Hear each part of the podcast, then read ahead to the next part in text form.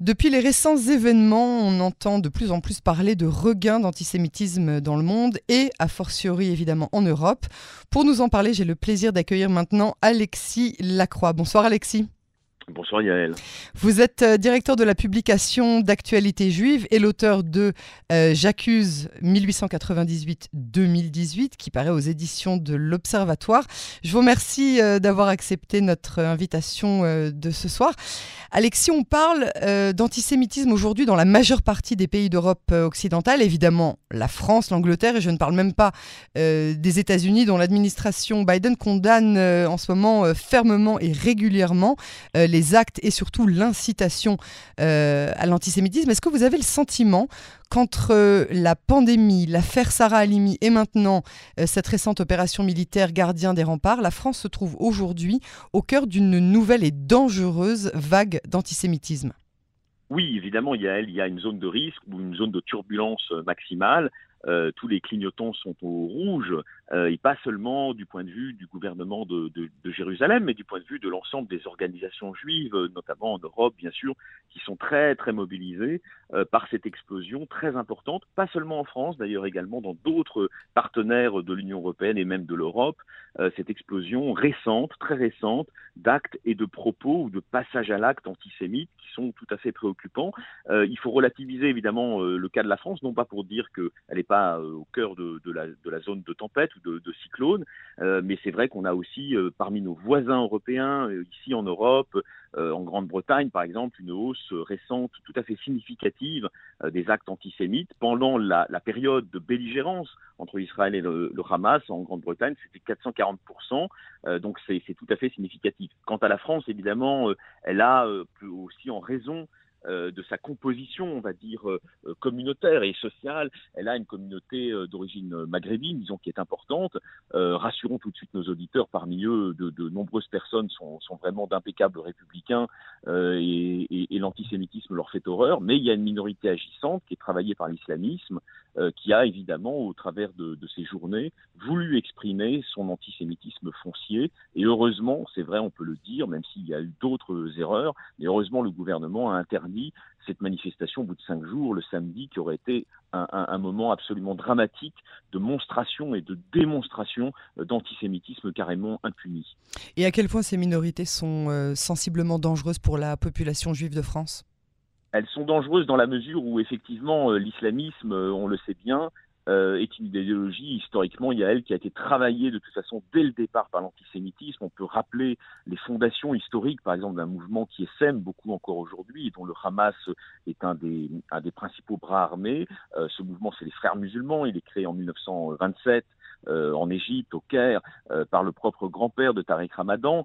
Et évidemment, au cœur de la matrice des frères musulmans, euh, il y a le, le, la suspicion complète et définitive à l'égard de l'Occident, de la culture occidentale, évidemment un anti-européisme, on va dire structural, mais il y a aussi, euh, c'est absolument évident, euh, un rejet du fait juif, un anti-judaïsme structurel qui rebondit ou qui rejaillit aujourd'hui dans l'actualité. Donc, faut pas se leurrer. Euh, l'islamisme modéré, ça n'existe pas. Quand on est islamiste, on est de toute façon de part en part tenté par des explications du monde, hein, par ce qu'on appelle chez les sociologues allemands des Weltanschauungen, des visions du monde, sont évidemment des visions du monde congruentes avec l'antisémitisme. C'est pour ça qu'il faut faire preuve de la plus grande vigilance et malheureusement, évidemment, dans des quartiers entiers, des territoires perdus de nos républiques européennes, en France mais pas seulement, il y a un militantisme des frères musulmans qui est très important et celui-ci conduit évidemment le plus souvent à développer des représentations qui peuvent s'accompagner de passages à l'acte, qui sont fondées bien sûr sur le trépied,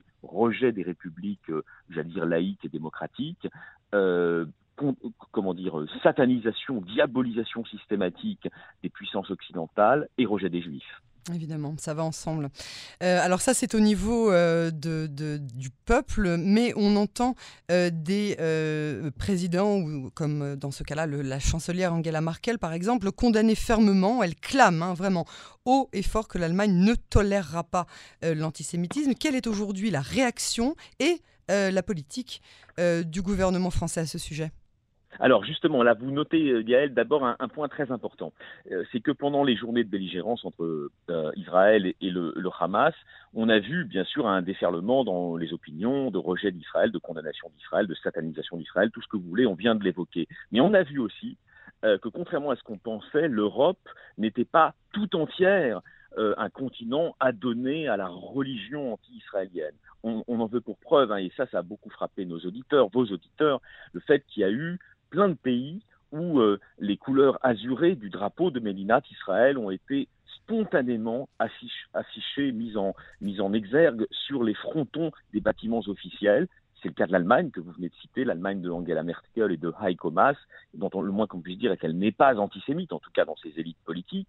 Et puis la Hollande, et puis bien sûr les, certains alliés illibéraux du gouvernement israélien, on pense à la Hongrie, mais aussi des pays qui sont plus, libéraux, euh, comme l'Italie par exemple de Mario Draghi, qui ont fait montre d'une solidarité totale avec l'État juif et le discours au fond de la solidarité envers l'État juif agressé était un discours naturellement tenu par les élites euh, politiques. Le cas de la France, vous avez raison, est plus complexe. Il est plus complexe pas seulement en raison du en même temps macronien, mais sans doute en raison de, de considérations géopolitiques internes, si vous voulez. C'est-à-dire que le gouvernement français, dans un premier temps, euh, justement au premier jour de la guerre entre Israël et le Hamas, a fait montre d'une certaine détermination à pas laisser les manifestations qui étaient prévues se tenir.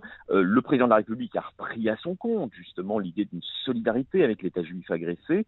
Et puis on a vu dans un deuxième temps se développer des discours. Alors est-ce des correctifs, est-ce des dérapages? On ne sait pas trop, mais des discours au sommet de l'État qui semblaient insister sur le fait qu'il y avait un risque. Alors je cite hein, euh, le ministre des Affaires étrangères, un risque d'apartheid dans l'hypothèse où euh, un État binational finalement verrait le, jour en, Israël et en, Palestine. Euh, ça, c'est une, c'est une thèse qui, qui court depuis longtemps. On va y revenir, si vous voulez. Et puis, il y a eu aussi ces discours très, très euh, très ambigu, au fond, euh, tenu notamment par le Premier ministre Jean Castex à la tribune de l'Assemblée nationale, euh, qui parle du sort des, habitants de, Gaza pendant les, les, journées de belligérance, mais qui n'évoque absolument pas le sort des Israéliens, soumis quand même, il faut le rappeler, à des tirs, 4, 4400 tirs de roquettes, c'est considérable. Alors évidemment, la plupart d'entre elles, heureusement, ont été interceptées par le dôme de fer, mais enfin, c'est quand même un état de siège pour un pays tout entier, de Kiryat Shmona au nord à Eilat au sud, l'ensemble du territoire israélien aujourd'hui, on ne le rappellera jamais assez aux élites politiques françaises, il est directement accessible aux tirs de roquettes et de missiles des affidés de l'Iran. Donc ne pas le dire à la tribune officielle de l'Assemblée nationale, c'est malheureusement prendre le risque de nourrir indirectement, bien sûr, mais les discours antisémites qui, peuplent un certain nombre d'esprits euh, dans la société française. Entre-temps, entre le Premier ministre a fait marche arrière. Oui, il a fait marche arrière parce qu'il a vu que euh, cette prise de position, sans doute spontanée dans l'hémicycle, avait été très mal reçue.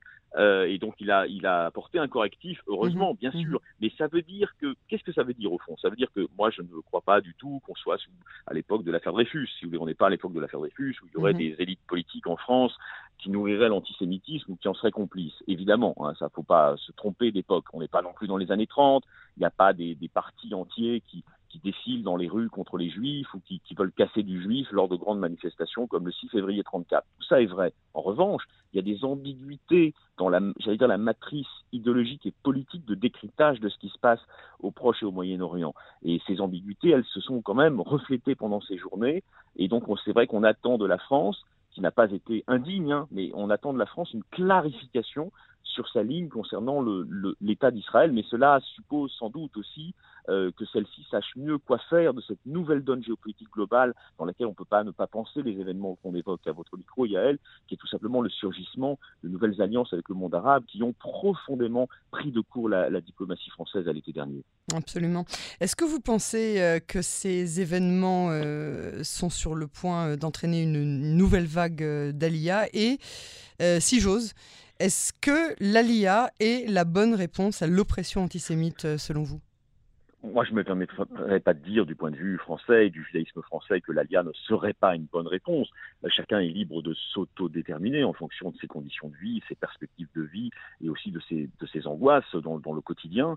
Euh, c'est évident que pour un certain nombre de nos compatriotes français, la vie est devenue pas possible dans certaines villes, dans certains départements. Et donc, à ce titre, évidemment, l'ALIA peut être aussi un, un choix tout à fait euh, bénéfique. Néanmoins, je serais aussi tenté de vous répondre plus largement que les menaces qui s'accumulent, les, orages qui éclatent ici ou là, ne retirent rien au fait que euh, l'aventure du judaïsme français n'est pas terminée. Si vous voulez, le Premier ministre, l'ancien Premier ministre Manuel Valls le dit souvent, la France sans les Juifs ne serait plus la France, et donc euh, les Juifs ont encore une part très importante à jouer, une partie très importante à jouer, si vous voulez, dans la, société française, dans la civilisation française et dans sa poursuite. Pour autant, c'est vrai que, euh, si vous voulez, aujourd'hui, ce qui se dessine de, de, plus en plus, et ça c'est un très bon point, c'est que il y a probablement euh, si vous voulez, tout en restant en France, la possibilité de participer de plus en plus, mentalement, spirituellement, mais aussi même, j'allais dire, euh, économiquement, au développement de l'État d'Israël. Et on sait qu'il y a des propositions